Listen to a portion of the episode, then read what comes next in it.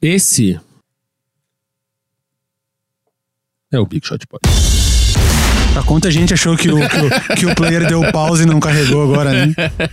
Pausa dramática chama isso. Ai, a cara A gente da- que é do cinema. aqui foi muito bom. A gente que é do cinema usa muito isso, é pausa dramática. Pausa dramática. Eu que estava olhando pra baixo, achei que, que, o- que o Raul tinha te avisado. Peraí, não começa ainda. Não? Ou, sei lá, o Marcelo teve uma síncope. É. Olá, amiguinhos Big Shooters, tudo bem? Essa segunda-feira chuvosa aqui em São Paulo. Qu- Quando gravamos, terça-feira aí pra vocês que estão ouvindo no dia da estreia. Sou MM Isidoro. E estamos, estamos aqui hoje com o time completo. Vavo Bundo resolveu aparecer. Tudo bem, Vavo? Oi, tudo bom? Vavo o quê? Vavo bunda? Vavo Bundo. E... Vavo Bundo, agora eu entendi o Vavo. Bundo, entendeu? Que Ah, de ficou, vagabundo. ficou dois dias sem, dois programas sem aparecer. Vem Falou, quando não quer, vou, vem quando quer." Não vou, vou dormir, tô com soninho. E, e Guilherme Pinheiro. Olá, bom dia, boa tarde, boa noite. Então, continuamos aqui nessas semanas sem muito assunto da NBA. Então hoje a gente vai dar receitas de bolo. Cantando. Cantando. Vavo, por favor. Lá maior. Sem glúten! Em falsete. Tem falsete, Falsete. tem falsete. Meu, Gastando É uma, voz das, aqui. é, é uma das bases do emo, né? Não, então vamos aqui já com destaques. É, tem o serviço inicial que vocês já sabem de cor. Manda mensagem aí no arroba Big Shot Pod que vocês quiserem. Vai ter Big Shooters All Stars aí, Big Shot Pod All Stars, que é o nosso serviço de assinatura. A gente vai anunciar nos próximos programas. Junto com quando a gente começar a fazer preview da, da da temporada, aí temporada, a gente então a gente tá umas sete semanas pela minha conta agora, oito semanas. É, acho que com essa com esse de hoje, oito semanas. Mas daqui uns dois Do- programas a gente começa a fazer do preview começo e aí, aí, aí prefeito, a gente libera, pra vocês ajudarem a gente aqui a ter mais conteúdo, a ir mais profundo, ser, para sermos o Jacques Cousteau, para irmos na Amazônia profunda, da, no oceano profundo da NBA. E Mas vai ser aquele programa básico ali com o grupo no Telegram, desconto e meia em estádio, aqueles, né? tipo, é. Então vai ser isso. O podcast continua de graça, só que vocês, quem assinar, vai ter acesso, diria mais íntimo a nós, a outras pessoas do grupo. Calma que aconteceu um assassinato ali dentro. Alguém morreu. Não, tudo bem, tá todo mundo vivo. É, é, é São Paulo, né? São Paulo, assim, as pessoas morrem, a gente nem dá bola, a gente continua no podcast. E vamos começar aqui com os nossos destaques iniciais. Guilherme. É, o meu destaque negativo aí é que eu não consigo ver o Mundial porque eu tenho dois filhos e o Mundial tá num horário que não foi pensado pra mim, né? Então.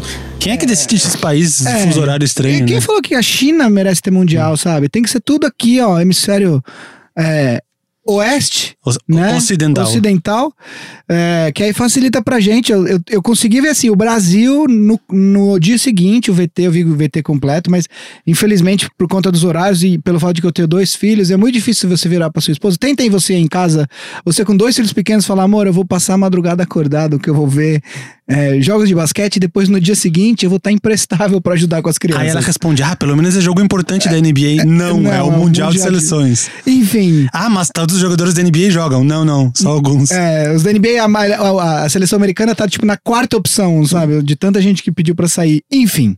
É, cara, o Brasil fez uma boa estreia, começou mal, deixou muita gente brava aí no, no primeiro tempo, mas se recuperou e venceu ah, bem a Nova Zelândia por 102 a 94. É, alguns destaques aí, o Rafa Luz que fez.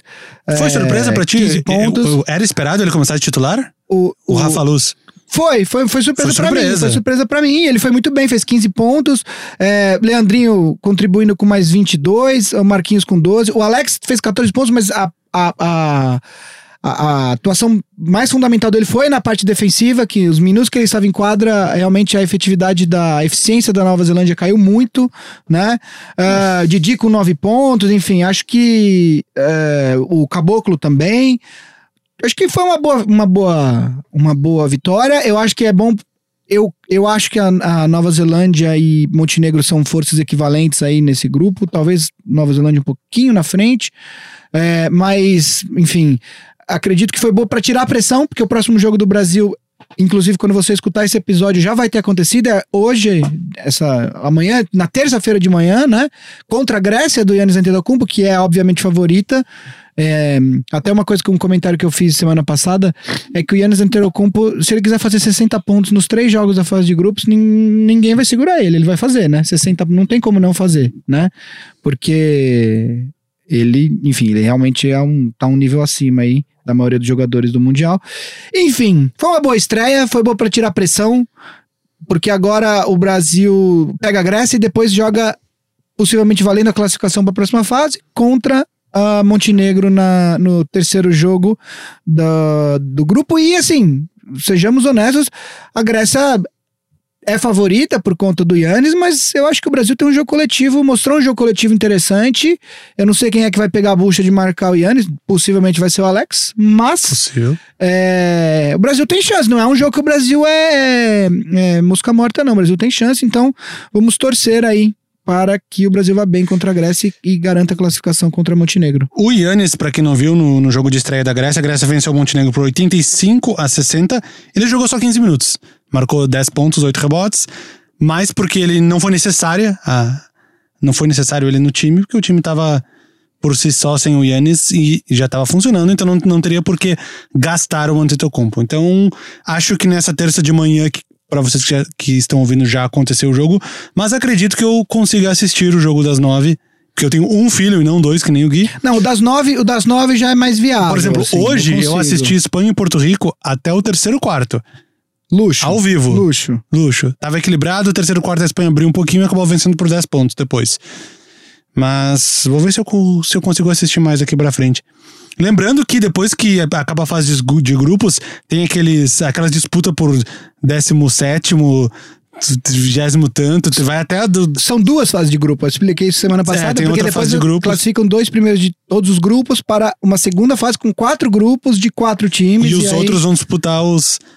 Campeonato Mundial de Basquete tem isso, né? Vai ter do, do 17 até o 32 A Série B. Ah, é, exatamente, a segunda divisão. Bom, eu vou dar o meu destaque inicial, é um tweet, então, que é relacionado a, ao Mundial. O Rudy Gobert, pivô do Utah Jazz, joga pela França, ele tweetou: Fui acordado nesta manhã para fazer o exame antidoping, sangue e urina. Na manhã seguinte, após um jogo que acabou tarde, quando eu poderia ter dormido mais. Nenhum respeito pelo tempo de recuperação dos jogadores. Um, um péssimo jeito de fazer as coisas, FIBA.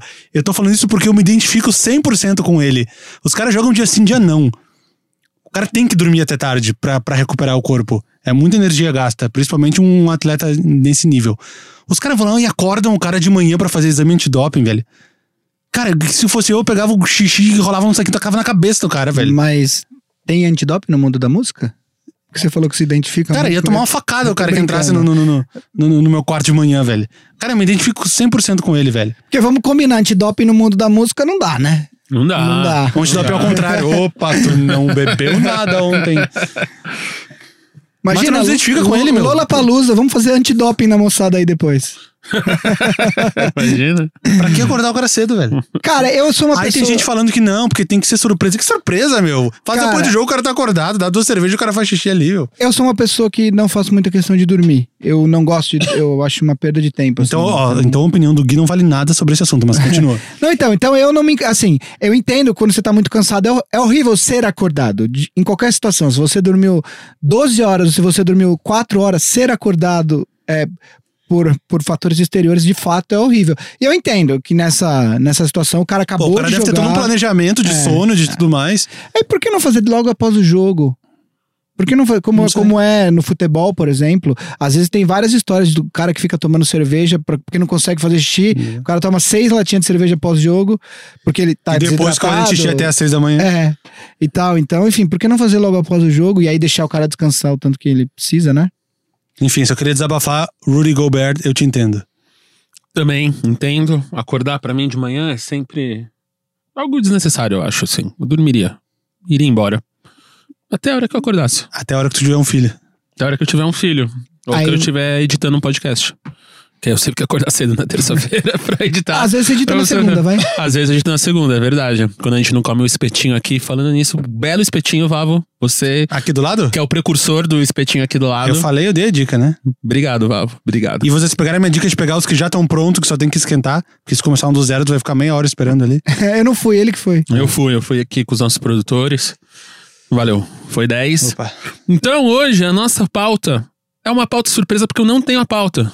Então, por favor, Guilherme, nos fale o que, que a gente vai falar. É o seguinte, a gente, em tese, gostaria de falar do Mundial, mas como, por, por- questões já elucidadas eh, nos minutos eh, que antecedem esta fala, eh, eu e o Valvo não vimos tanto do Mundial quanto nós gostaríamos, então hoje nós vamos ah, falar sobre 10 jogadores, ah, os 10 jogadores com narrativas mais interessantes para a próxima temporada. Por que mais interessantes? Porque se a gente for falar dos 10 melhores jogadores, a gente vai falar dos mesmos jogadores que a gente sempre fala. é, e eu acho que, aproveitando que a gente está na off-season, a gente pode variar um pouco na, é, nos times e nos jogadores que a gente vai falar. Né? Então, é, não vamos falar dos 10 jogadores mais importantes da próxima temporada, vamos falar de jogadores que a gente acha que tem histórias interessantes, pode não ser os 10 mais, mas são jogadores que são, de alguma forma, estão conectados com as histórias mais importantes para a temporada e que não necessariamente são aqueles que a gente sempre fala, Yannis, uh, Kawhi Leonard, LeBron James, etc. Uh, eu fiz uma listinha com cinco jogadores. O Vavo, imagino que também tenha feito uma listinha com cinco jogadores. E vamos aqui começar. é, Posso começar, Vavo? Vai, começa. Vamos lá. O primeiro jogador que eu acho que tem uma, uma história interessante para a próxima temporada é o atleta Bradley Beal. Uh, eu te falei, te falei que ia ser o É Bradley. muito impacto. do, do Washington Wizards, porque ele está numa situação é, bastante interessante. no Contraditória. de- ele, exatamente, no sentido de que ele tem mais dois anos de contrato com o Washington Wizards. Ah, o John Wall não vai jogar essa temporada. O Washington Wizards claramente está em fase de rebuild, porém, ah, a- a- a- o que o Washington fala para ah, publicamente é que eles não têm interesse em trocar Bradley Beal. A gente sabe que esse tipo de coisa não necessariamente é verdade, que os times podem falar isso porque você precisa valorizar os teus ativos para conquistar mais, ah, mais coisas quando, numa eventual troca. Então, é óbvio que se o time vem falar ah, eu quero trocar, as propostas que acabam chegando são mais baixas. Eles têm que falar justamente ao contrário. Não quero trocar para que as propostas que venham sejam propostas que tentem fazer com que o time mude de ideia e acabe trocando o jogador. É, em paralelo ao, ao rebuild do, do, do Wizards, o, o Bradley Beal tá num time que ah, não almeja nada para essa temporada, que acredito que esteja entre os piores e que talvez esteja querendo fazer tank. O que é algo que o Bill não, não quis fazer nessa última temporada, e imagino que também não tem intenção alguma de fazer na temporada 19 e 20. Ah, por conta disso, é, eu acho que e ele também já deu declarações de que ele não gostaria, é, ele não gostaria de formar um super time, etc. Ele gostaria de ficar em Washington e tal. É, por conta disso, é uma situação bastante interessante é, observar se Washington de fato vai mudar o discurso e vai acabar trocando o jogador. Se o jogador vai entrar no projeto do time de rebuild e acabar ah, colaborando, entre aspas, aí com o tank do time, não atuando em algumas partidas, fazendo o famoso load management, né? E também tem a questão do John Wall, que quer dizer, não deve voltar para a próxima temporada por conta das duas lesões graves que ele teve, mas que tem um contrato grande. Então, ainda que o Bradley Que Beal vai começar. Está começando na- nessa instante. temporada. É, por conta disso, ah, o, o, o- Bradley Beal, ainda que ele fique em Washington, ele, ele, ele tem um. O Wizards tem um cap muito limitado. No sentido de trazer jogadores que possam contribuir para um eventual projeto de rebuild do time. Eles trouxeram algum outro armador ou vão de, de Satoransky? A Isaiah Thomas está lá. Ah, Zeia Thomas, tinha É. esquecido dele. E Satoransky. Não, Satoransky foi pro Bulls, né? Foi pro Bulls? Foi pro ah, Bulls. é, ele, ele era free. É, mas o Isaiah Thomas foi pra lá. É, tem, tem mais. Teve mais vou- alguém? Teve. A gente já, já vai Ish buscar. Smith, talvez? Talvez. Mas enfim.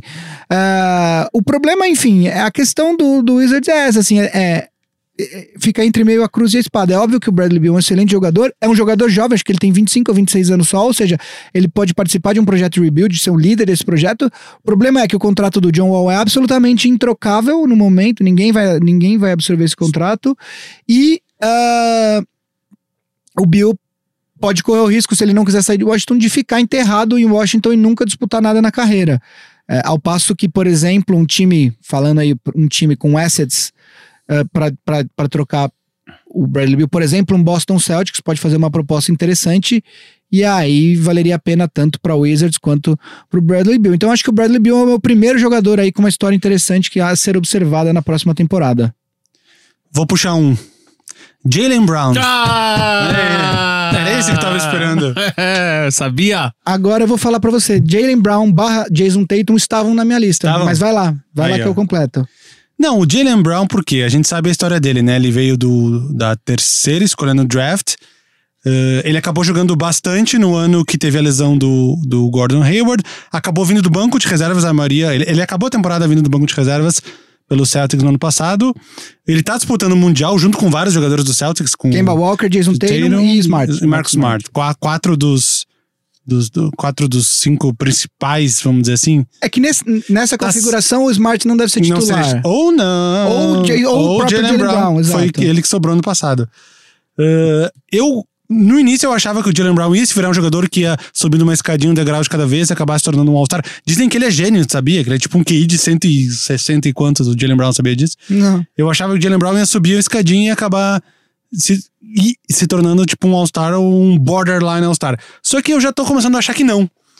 Uh, essa evolução não teve na última temporada, e, o- e quando tu fala barra Jason Tatum, eu acho que dá pra imaginar um cenário mais ou menos parecido com ele. Então, pra mim ele é um cara com, com que o que o que o o teto dele, ou como é o contrário de teto? O chão. O chão. o chão e o teto dele é muito baixo e muito alto. Ele pode ser tanto um cara que pode sumir nessa temporada e ser engolido por esses Ainda outros sou filho jogadores. de engenheiro. É, essa palavra é difícil. É. Não, Contrário tá de nível live do presidente isso aqui hoje. Ele pode ser tanto um cara que, que vai sumir essa temporada, aquele jogador que vai acabar com 8 pontos, 4 rebotes, 2 assistências e vai perder completamente o valor de mercado. Como ele, eu acho que ele pode botar a bola embaixo do braço e ser um cara de 20 pontos por jogo e carregar esse time do Celtics. Eu acho que ele é uma.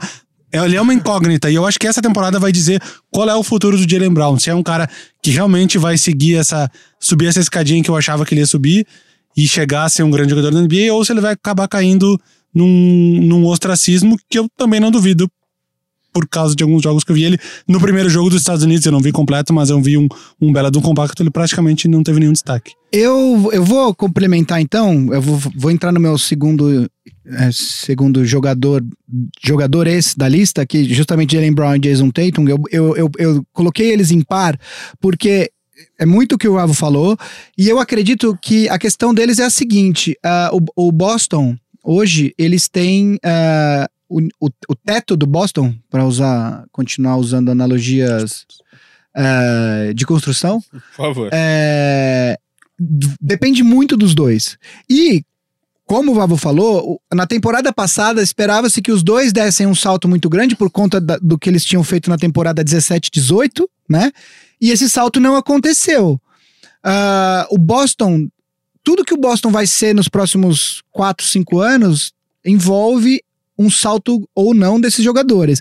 Ah, o Jason Tatum, eu acho que ele tem um teto um pouco mais alto do que o Jalen Brown, Porém, ah, o Jalen Brown, ele, eu acho que hoje ele é um jogador com, com uma caixa de ferramentas um pouco mais cheia, no sentido ele pode colaborar um pouco mais defensivamente.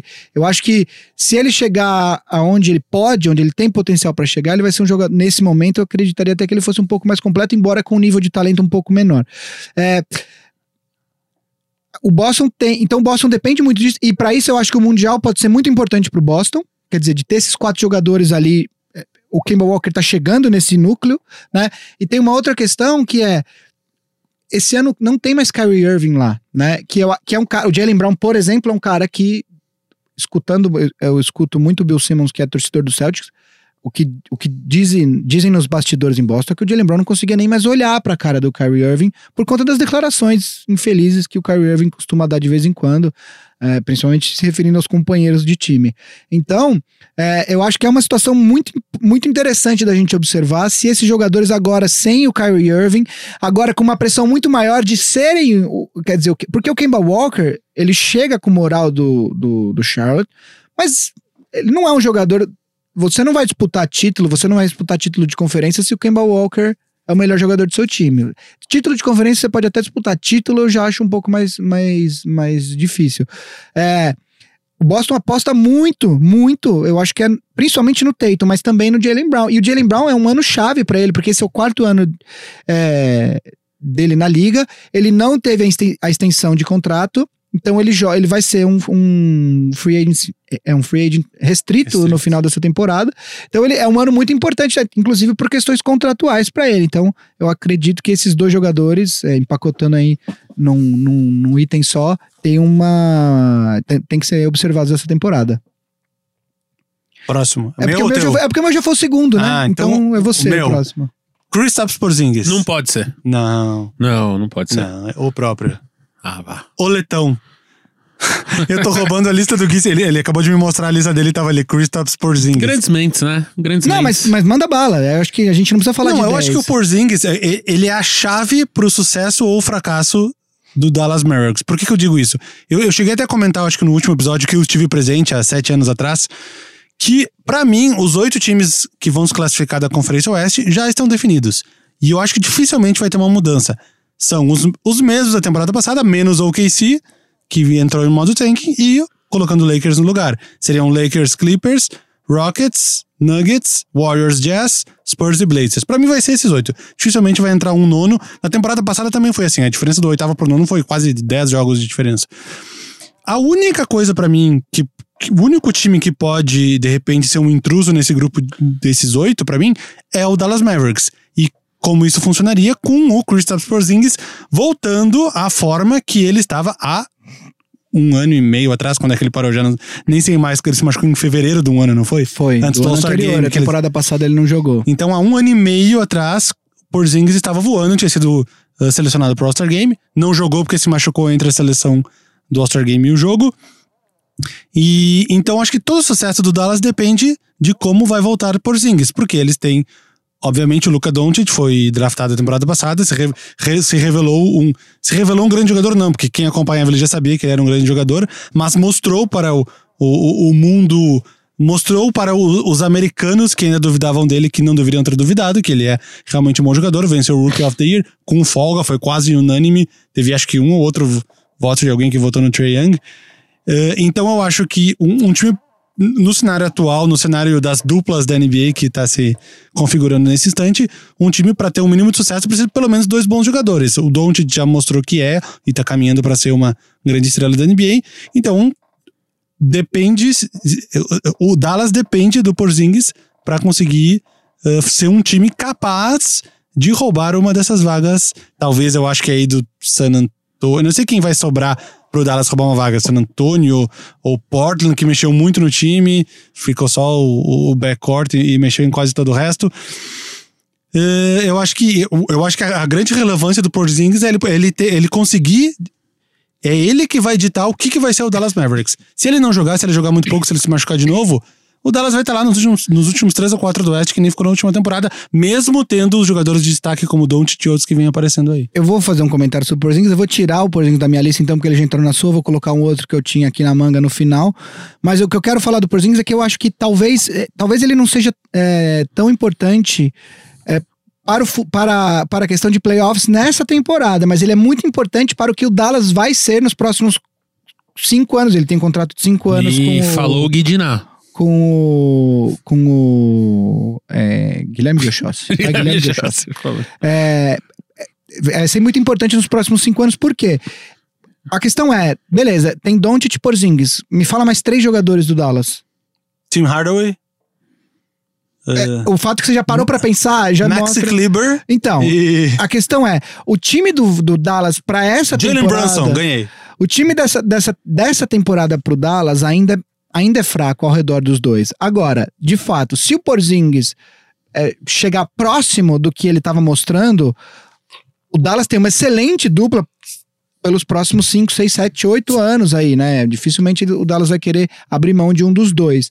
Então, eu acho que talvez, não pensando tanto em playoffs nessa temporada, mas eu acho que o Porzingis ele vai ser muito importante porque o Dallas vai ser nos próximos anos. É, talvez não, não pensando em playoffs, mas o que o Dallas vai conseguir na free agency nos próximos anos, tendo uma dupla com o potencial que tem Porzingis e, e, e Luca Doncic, enfim, eu acho que de fato ele é um dos jogadores mais importantes dessa temporada uh, do ponto de vista de narrativa.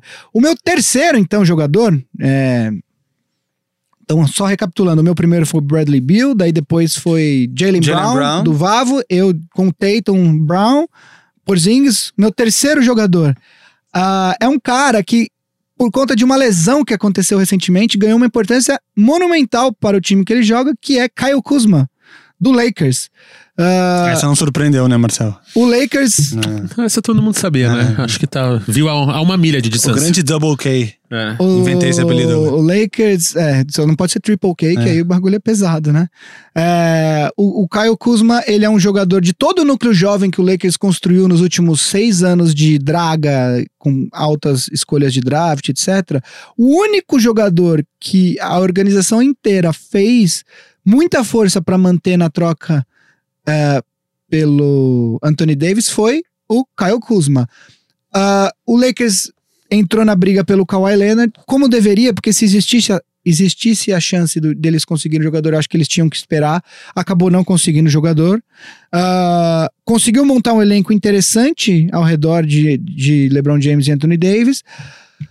Uh, um cara que esperava-se que fosse dadas ter uma as circunstâncias. É, dadas as circunstâncias. É, um cara que, que todo mundo esperava que fosse ter, é, que fosse dar uma grande contribuição para esse time, até porque já viria de um ano inteiro disputando a liga depois de uma lesão grave no tendão de Aquiles, era o DeMarcus Cousins, que acabou rompendo o ligamento do joelho e não vai jogar a temporada inteira. Inclusive está tendo problemas com a polícia recentemente, que ele declarou.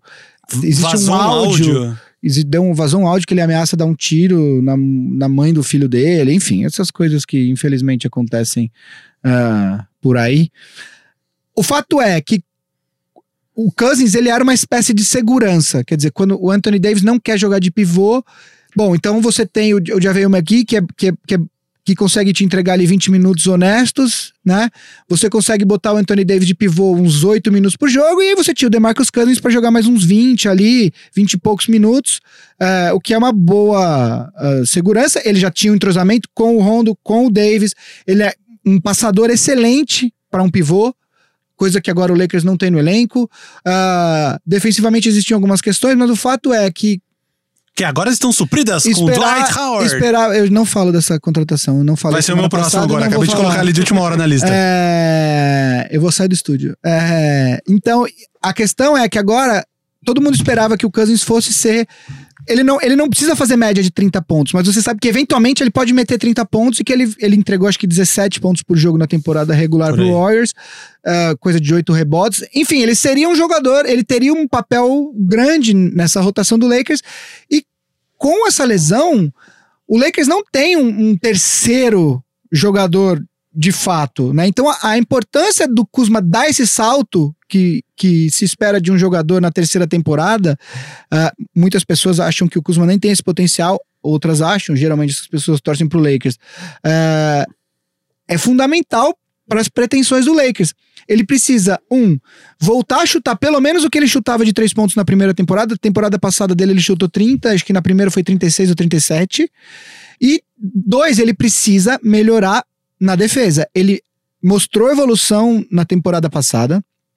Ao longo da temporada, principalmente depois que todo mundo se machucou, LeBron se machucou, Ingram se machucou, Lonzo Ball se machucou, ele, ele, ele, ele mostrou bastante vontade, bastante. E, e, mostrou evolução técnica na defesa. Mas ele precisa é, evoluir, até porque é, o Davis não quer jogar de pivô. Então ele deve jogar muitos minutos de, de power forward, eventualmente alguns de pivô, mas o fato é que o Kuzma vai defender muitas vezes jogadores bem maiores que ele. Então ele precisa é, ter essa técnica e ter a massa para desenvolver. Então eu acho que esse é um jogador que adquiriu uma importância fundamental para as pretensões do Lakers na próxima temporada e é por isso que ele é meu, jogador, meu terceiro jogador dessa lista. Pergunta: todos os lugares da internet que eu olho, todos os lugares não, vamos lá, tipo, perfis genéricos de Instagram, todo lugar que eu vejo a projeção dos cinco titulares do Lakers, eles colocam o LeBron como armador. Quem inventou isso? Vazou um negócio que o LeBron queria jogar de armador. Porque é tão Ele óbvio que isso não vai acontecer. O LeBron não gosta. O LeBron ele vai jogar. Não faz nem sentido. Imagina o LeBron marcando um. Marcando, um, sei lá, um, Westbrook, um Chris Paul, um armador de ofício. Ele não, não vai conseguir, tá Olha, ligado? no meu mundo ideal, no meu mundo ideal, a, a, Já não tá marcando muito essa temporada. A posição certa, imagina a É. posição errada. Na- no meu mundo ideal, o- a- a- os cinco titulares do Lakers para a próxima temporada, eu vou falar primeiro as posições que, que eu acho que estão mais fáceis, que seria Danny Green, de 3, LeBron James, de 4, power forward, e Anthony Davis, de pivô. É, eu falei LeBron James de De 4, quatro, Marcel sorriu aqui. Rolou aquele Ah, gif, rolou aquele é. gif. do Ryan Do Ryan Reynolds. Reynolds. É, é, no, na armação, E o Danny Green de três, assim, com É. a perninha levantada. é, Fernando Espírito Santo, lembra? Tem uma história ótima com de três, né? depois eu conto fora do ar. É, e aí, na armação, na minha opinião, o melhor armador que o Lakers tem, que não vai ser titular, mas que ele pode conquistar essa posição, é o Alex Caruso. E de dois. Viu uma foto dele muito rasgado da academia? Vi. Meu Deus. E, e de dois. Nem sabia é, que um cara, tipo, de, de- de genética caucasiana ficasse tão forte. É, e de dois, cara, aí vai Inveja, ser é isso? um KCP, al- alguém assim Ah, o que- Caruso de um. É, é porque o Caruso é armador, o Caruso é, ele é point guard, ele não é Ah, mas shooting põe guard. um Lillard em cima dele, ele vai O sofrer. problema, mas quem não vai? O, o, o Rondo que vai segurar o Lillard?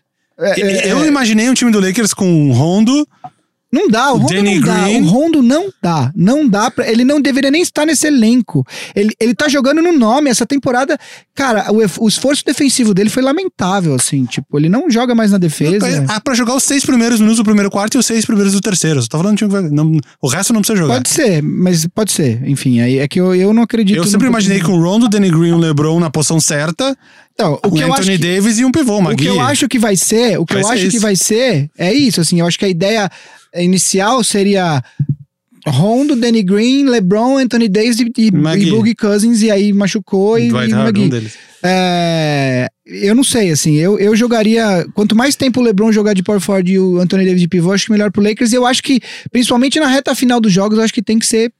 O caminho tem que ser por Não, aí. aí sim, aí sim. Entendeu? Mas eu acho que não dá pra segurar o tempo inteiro assim, não. E aí você tem a outra opção, era botar LeBron de. Era Danny Green, LeBron, Kyle Kuzma e Anthony Davis. Mas o Anthony Davis não vai. O, o Kyle Kuzma fizeram um teste de pivô com ele ano passado. Não dá. Ele não, não dá pra ele jogar Nem fiquei sabendo desse teste, deve ter sido um fracasso. É, foi no Kuzma começo da de pivô? temporada. Kuzma de pivô. Foi Não no começo da temporada e o Lakers começou bem mal a temporada, né?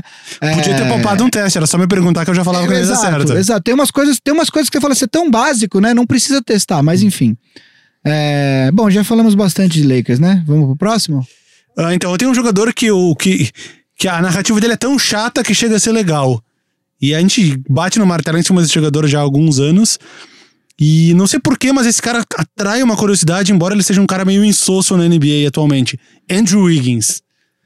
Ó, tá aí um nome interessante. Tá aí um nome interessante. O que esperar de Andrew Wiggins? Eu fiz essa pergunta em 2014, em 2015, 2016, 2017, 2018, 2019, 2020. O que esperar de Andrew Wiggins? Andrew Wiggins é um cara que renovou um contrato. eu- agora de cabeça não sei quantos anos ele ainda tem com, com o Minnesota. Mais três ou quatro. Mais três ou quatro. Eu ia dizer que era quatro, mas eu não sei de cabeça. Então, o, o, o, nem, o sucesso do Minnesota tá atrelado a ele, porque eles têm um contrato do Carl Anthony Towns, que é monstruoso, que é um jogador que vem respondendo muito bem. Na parte ofensiva ele é perfeito, na parte defensiva ele tem muito a melhorar. Nesse último ano, dizem que, eu nem assisti tanto, mas dizem que ele foi um pouco melhor, porque até então, pra mim, ele era um, um jogador horrível na defesa, mas enfim. E como o cap space já fica apertado por causa disso, porque o Andrew Wiggins, que é um cara que foi primeira escolha, que eles, eles cederam o, o Kevin Love, que então era o melhor jogador do time, pra poder ter ele de volta. Ele aparentemente começou muito bem, ganhou o Rookie of the Year, mas nunca deu aquele salto que a gente esperava. É um cara que tem uma eficiência muito ruim, eh, aparentemente uma seleção de arremessos não muito boa também. Parece que ele vem se esforçando cada vez menos a defesa. A questão é que ele ainda é muito novo. Ele ainda tem 23 eu dizer anos. 24 também não vi, mas ele ainda é um cara muito novo. Então, é um cara que a gente fica curioso, tipo, ele vai ter esse salto. Ele teve, ele teve eh, episódios pontuais muito bons na temporada passada, aquele game winner do meio da quadra que ele acertou. Ele não tava nem no- na pré-seleção do Canadá. A, a- a pré-seleção do Canadá, que é aquela com 20 atletas antes dos cortes, ele não estava nem na pré-seleção. Mas por algum motivo, porque ele não ia jogar? Não estava na pré-seleção. Ou por, por Jamal questões Murray técnicas? estava, todo mundo, todos os canadenses, Tristan Thompson estava, todo mundo estava lá. Ele não estava nem na pré-seleção do, da, da- do Canadá. É, e ele é um cara aqui, ó. Então ele vai pra sua. Ele tem 20 e. É a quinta, acho que 23 quinta ou 24? temporada. Quinta ou sexta temporada Ele dele. tem, ele Quinta, tem, ele acho. tem 20. Completou 24 já, é. É. Então essa temporada, no meio da temporada, ele completa 25. Ele jogou já cinco temporadas. eh, sempre temporadas muito. Se for olhar nos números dele, sempre temporadas muito parecidas. Ele, tinha, ele só tinha perdido um jogo até a temporada passada. Tem essa questão também, né? O Carl Anthony Towns também. E nessa última temporada ele perdeu nove jogos, mas números sempre muito parecidos. Entre. Começou com 16,9, foi para Chegou até 23 pontos, caiu para 17, foi para 18. Número de rebotes e assistências, rebotes sempre em torno de 4 e assistência em torno de 2. Ele é um cara meio que parece ser o mesmo jogador e não mostra uma evolução. Mas eu ainda acho que existe uma pequena chance de, sei lá o que acontecer, que ele pode se tornar um jogador mais interessante pra NBA. Meu quarto nome é um jogador que está presente na seleção norte-americana, que está disputando o Mundial. Ah, possivelmente o jogador que mais tem sido falado nessa seleção ah, de evolução, etc., que é Donovan Mitchell, ah, armador do Utah Jazz. Ele é um cara que vem evoluindo muito na- nas duas temporadas que ele jogou e que dizem que esse ano ele vai dar o pulo uh, para superstar na, na, na liga. Ele que já tem um dos tênis mais bonitos, que é o Adidas Spider-Man, que é sensacional. É, o, o 2% até ganhou, ele fez O unboxing no, preto no- no- azul e vermelho. Azul e vermelho, é. É, o Donovan Mitchell é, o- é o cara, ele foi o cestinha da, da seleção americana no primeiro jogo com, com 16 pontos. Ele. Todo mundo tá, tá fazendo comparações com o Dwayne Wade de 2006, que foi o ano que o Wade ganhou o primeiro título, né? Foi o terceiro dele na NBA. Exato. Ah, todo mundo. Todo mundo, assim, muita gente eu venho lendo, quem acompanha os treinos da seleção americana e, e- e quem tá fazendo previsões para a temporada, diz que ele pode dar um salto, principalmente agora que ele tem um armador é, do nível do Mike Conley, que na minha opinião é, é bastante superior ao, ao Ricky Rubio e que, e, que, e que, além de tudo, tem uma questão de experiência que o, que o Rubio, apesar de já ter vários anos na liga, o Conley chegou em final de conferência, o Conley é um cara é, mais experiente e, na minha opinião, bem, bem melhor. É, eu acho que o Donovan Mitchell, realmente, esse é o ano que a gente vai saber se ele é um muito bom ou se ele é uma estrela, né? Eu acho que ele tem nível aí. ah, Palpite. cara, eu acho que ele chega no All-Star na Conferência Oeste esse ano. Hum, não sei se tem vaga, não. É, é, Se ele fosse do leste, com é certeza. que a, a questão é que o, o, o, o, time de All-Star, a seleção, né, os jogadores que vão pro All-Star pelo Oeste é muito disputado. É, tem tipo um da- cara que, sei lá, o DeMar DeRozan, pra mim ainda tá na frente dele na, na, na fila. Mike e é um Conley- cara que talvez também fique de fora do... Mike Conley nunca, é, Nunca jogou nunca All-Star jogou All-Star Game. É, CJ McCollum nunca jogou All-Star. Game. É, hoje eu, eu acho o Donovan Mitchell melhor que o, que o DeMar DeRozan. Eu acho ele mais completo. Eu acho que o, o DeMar DeRozan, ele é muito vítima... Pensa que o Damian Lillard ficou de fora de dois seguidos. Pois e é. só não ficou de fora de três seguidos, porque no terceiro o, alguém se machucou e ele entrou no lugar como replacement. Exato. Enfim, eu acho que ele é um cara que. E assim, eu acho que essa, o, o Jazz teve uma off-season interessante, né? É, trouxe mais jogadores além do Michael Bogdanovich. Bogdanovich. Bojan Bogdanovich. É. Trouxe. Tem mais alguém, eu acho. Perdeu o Favors, que foi pro. Pelicans. pro Pelicans. Mas enfim, o time do, do Jazz tá bastante interessante. Eu, e, e muita gente coloca o Jazz, inclusive, como um dos favoritos do Oeste. Eu não sei se seria um dos favoritos, É, mas eu eu acho que acho vai estar nos exagero. playoffs. E é um time que, na minha opinião, é melhor do que o do ano anterior. E esse time, é, assim, o time é melhor, mas o time só vai longe se o Donovan Mitchell der um salto. E muita gente que conhece bastante de basquete espera que ele dê esse salto. Então, por isso ele é o meu quarto nome dessa lista. Bom, vou falar um aqui que ele não jogou na temporada passada. Ele tinha dado um salto. Ele tinha ficado no- nos All-NBA Teams de defesa. Ele não jogou, ele se machucou, não jogou na temporada passada. Estou falando do DeJounte Murray, do San Antonio Spurs, que é um, um armador que ele estreou, começou, começou como um cara que entrava muito pouco. Na segunda temporada dele, ele começou, ele virou titular durante a temporada, foi como titular até o final. Uh, ficou no time de defesa da NBA e aí ele se machucou e acabou ficando a última temporada inteira fora. O que aconteceu nesse meio tempo? Abriu espaço para outros armadores do time se destacarem, como o Derek White, que tá na seleção americana também, junto com seu treinador Greg Popovich, e o Bryn Forbes também jogou muitos jogos de titular. O, De, o também, que é um armador, mas o DeRozan jogou vários jogos junto com outros dois armadores, como se ele fosse o small forward do time. Então agora eu fico curioso para saber qual é a continuação do DeJounte Murray. Ele continua de onde ele parou ou ele, vai, ou ele dá essa lesão, segurou ele e fez ele dar um passo atrás? Se ele continuar essa evolução, eu imagino um time do, do, San Antonio que poderia ter o DeJounte Murray, o Derek White, o DeMar DeRozan, LaMarcus Aldridge, uh, Rudy Gay, LaMarcus Aldridge, enfim, não sei como ele vai montar o time, ou com o pivô. Mas eu acho que vai ser um acréscimo, principalmente na rotação, porque como jogava o Bryn Forbes e o, e o Derek White, acabava faltando vindo um terceiro. Tem o Perry Mills também. Acabava essa rotação acabava ficando Perry muito Mills que é o líder da seleção australiana. australiana né? que é venceu o... os Estados Unidos no amistoso. É, Chegou a falar semana passada. Foi, os Estados Unidos teve 78 jogos seguidos sem perder e perdeu esse amistoso. De Perry Mills que fez tipo 14 pontos nos últimos. Acho que ele fez 30 pontos no jogo. Fez não, nos últimos X minutos. Não, no jogo. No, no jogo, jogo, foi 30. ele fez 30. Fez 30, enfim. Então o Dejounte Murray é um cara que, quando ele surgiu ali, já não. O, vou confesso que não estava acompanhando o jogo a jogo o San Antonio Spurs muito, porque era um ano ali que eles já tinham dado uma pequena queda, mas eu fico curioso para saber o que esperar do DeJounte Murray e o que isso pode acrescentar. San Antonio, para mim, é um time que vai estar nos playoffs, que nem eu falei. Ele tá naquele grupinho dos oito que só pode ser incomodado por, pelo, por um milagre de Dallas, que, que se algo der muito certo lá.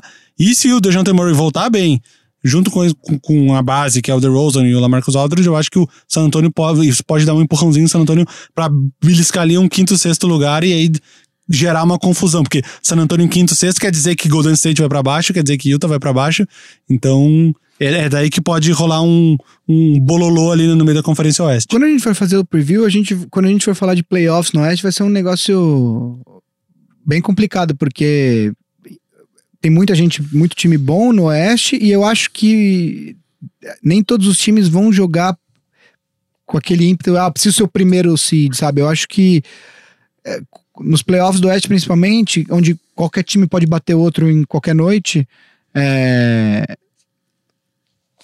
se matar na temporada regular para ter o direito de jogar um jogo a mais em casa numa série de sete jogos, talvez não, não faça tanto sentido. Hum. Principalmente depois que o Kawhi Leonard fez isso a temporada inteira, né? É, o famoso load management a temporada inteira e foi campeão. Então, e era o, o o único jogador que voou do, do primeiro ao último minuto durante todos os jogos. Exato, então eu acho que vai ser uma coisa muito complicada.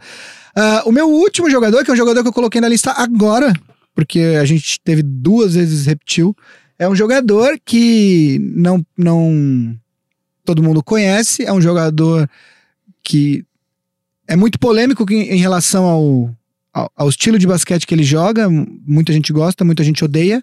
Dennis Rodman. Não é o Dennis Rodman. Droga. É, é um jogador do time de Vavo Mantovani e Russell Westbrook. Eu acho que ele é um cara Nossa. que ele finalmente. Uh, eu acho que pelo fato dele ter aceitado uma troca para o, o Houston Rockets, ele finalmente entrou na, na numa segunda fase da carreira. Ele é novo, mas enfim, ele ele tem 30 ou 31 anos, né? Mas ele entrou numa fase na carreira onde ele entende que uh, um time não. O time, se o time for construído ao redor dele, esse time não vai. É, não é um time com potencial de ganhar títulos ou de disputar títulos na NBA. É, eu acho que ainda que o ano passado ele já tenha deferido muito mais os momentos decisivos ao Paul, ao Paul George, é, o time, o fato é que o resto do elenco era muito moldado às qualidades e aos defeitos do Russell Westbrook. Dessa vez ele está indo para um time uh, em que ele, o, a estrela do time claramente é o Harden, isso não precisa discutir. O elenco é moldado ao redor das habilidades do Harden. Quando o Harden teve problemas com outro jogador, com a outra estrela do time, esses é, esses jogadores saíram do time, quer dizer, o Dwight Howard, e não foi nem problemas com o Dwight Howard, mas foi problemas de encaixe de jogo e o próprio Chris Paul, né? Então, é, ele tá indo para um time em que ele não é a, principal estrela, que é moldado às necessidades de um outro atleta, e além disso, tem o fato. O, Russell Westbrook tem uma postura muito combativa em relação a críticos, em relação à imprensa, né? É, grande maioria da, da imprensa espe- especializada tá falando que não vai dar certo, que, que isso não vai dar certo. E eu tenho certeza que ele tá lendo e que ele tá usando isso como motivação para se preparar para a próxima temporada. Ah, eu acredito. Eu, eu defendi muito. Defendi muito, não, mas quando saiu a troca, eu não acreditei que fosse uma boa troca para o Rockets. Depois, pensando um pouco, eu já acho que, que pode sim dar certo quando você tem a oportunidade de reunir dois dos últimos três MVPs. Eu acho que isso é uma coisa boa, você faz isso. Ah, vai ter um período de adaptação. Mas eu acho que, ao mesmo tempo que, o, que, que muita gente não gosta do, do jogo do Westbrook, ele é um cara muito inteligente, fora e dentro da quadra, e eu acho que ele sabe que ele vai ter que é, abrir mão de algumas coisas, ele não, não vai de repente mais é, ter um triple-double de média, vai até talvez jogar menos minutos durante a temporada regular, até para estar tá melhor nos playoffs. Eu acho que ele é um cara. Eu acho que o sucesso ou fracasso da temporada do, do Rockets tá muito atrelado à habilidade do Russell Westbrook de se adaptar a uma nova realidade. Então eu acho que por isso ele é um dos, dos jogadores mais interessantes dessa próxima temporada. O, relacionado ao assunto, o Harry Gordon renovou por mais quatro anos.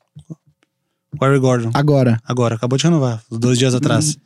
Então acho que o. ele era o último ano de contrato, é, né? o último ano agora. Então acho que o. a- acho que a confiança no sistema segue. Uhum. Porque o Harry Gordon é um jogador. Claramente, quando contrataram ele, o Ryan Anderson, eram jogadores específicos para o sistema. Depois o PJ Tucker. né? Então, renovar com ele por mais quatro anos parece um sinal de que o sistema vai continuar pelo menos por um bom tempo, embora não tenham renovado com o Mike D'Antoni ainda, né? Sabe-se lá se vai renovar, Sabe né? se lá se vai renovar. Eu acredito que vai, mas. Enfim, Harry Gordon mais quatro anos. Último jogador? Meu último jogador. Vo- Vamos ver se ele está pronto para ser uma superestrela da NBA. Agora que ele vai ter que assumir as rédeas de um time. LeBron James. Pascal Siakam. Ó, excelente nome. Pascal Siakam. Cara que veio aí de, de, um, de, um, de uma reserva para um titular no lugar do Serge Ibaka. Aos poucos ele se tornou praticamente o segundo melhor jogador do time, pulando o Kyle Lowry na hierarquia. Depois eles trouxeram o Marc Gasol, então meio que deu uma distribuída ali. E agora com a saída do Kawhi Leonard, ao que tudo indica, eh, vai, vai, vai haver este triângulo de liderança entre o Lowry, o, o Siakam e o Margasol, até porque o Danny Green seria, saiu, que seria tipo quarta peça desse quarteto do, do antigo time titular. E tecnicamente o, o Siakam é o cara que está, está indo em direção a esse posto de primeiro jogador do time. Então, nessa é um cara que começou a jogar basquete tarde, e esses caras que começam a jogar tarde, tipo o Joel Embiid, normalmente eles vêm da África. Joel Embiid, Hakim Olajuwon, esses caras ficam meio que sem saber qual é o, o limite desses jogadores. Você lembra da entrevista do. Teve uma entrevista depois de uma vitória do Raptors nos playoffs. Eu acho que era o Siakam, e aí eu não lembro se era o Kyle Lowry ou Van se era o Van Vliet, que ele ficou surpreso quando aí o- descobriu. O, o Siakam acho que tem 25 anos. É. Daí o cara, ah, eu jogo basquete há 7 anos. Daí o cara vira e fala: Você joga basquete só há 7 anos? Tipo. Tipo isso. Então, um cara que já começou tardio parece ser um cara que tem um espaço um pouco, um espaço maior para É, ele crescer. deu um salto absolutamente inesperado nessa Ganhou o temporada. prêmio de jogador que mais evoluiu. Mas, mas foi absolutamente inesperado por conta da idade. É, eu me lembro de ter visto um jogo do Siakam no primeiro ano dele e a, a sensação que a gente tinha vendo é que ele era absolutamente cru, né? E, e você vê o que o Siakam fez essa, nesses três anos, onde ele tá hoje, quer dizer, eu não sei se ele. Eh, De novo, não acredito que ele é um jogador bom o suficiente para ser o melhor jogador de uma franquia que disputa títulos, mas também não acreditava que ele fosse ser esse jogador que ele foi a temporada passada. Então, é, é, ainda tá em aberto, ele ainda. Talvez ainda tenha mais um ou dois saltos evolutivos aí para atingir o potencial dele, e acho que é um excelente nome uh, para a gente ficar de olho na próxima temporada também. Consegue re- re- remontar toda a lista de cabeça? Ah, vamos lá, eu falei. Eu tô abrindo aqui a minha lista. Eu falei Bradley Beal. Você É, falou Jalen Brown, Brown. eu entrei com Jason Tatum. Você falou Kristaps Porzingis, Porzingis. porque... E aí eu falei, eu falei que eu também tinha, daí eu falei Caio Kuzma. Você falou... Dejounte, não, Não. Foi, teve outro antes do Dejounte Murray. É, é, só pra saber, a minha lista não está escrita. Teve... Não foi Dejounte, foi Porzingis. Ih, Ajudem aí, gente. Dê uma volta aí. Marcel, tira esse fone de ouvido. Não dá, tô ouvindo o Roberto Carlos. É, daí- bom, daí depois, depois eu falei do Donovan Mitchell, você falou do Dejounte Dejounte Murray, eu, Russell Westbrook Não e o Pascal. Siakam. Falei do Andrew Wiggins antes. Andrew Wiggins, exato. A gente. Essa, a gente tá. A, a liga tá parada e a gente tá meio que. Quando a gente faz.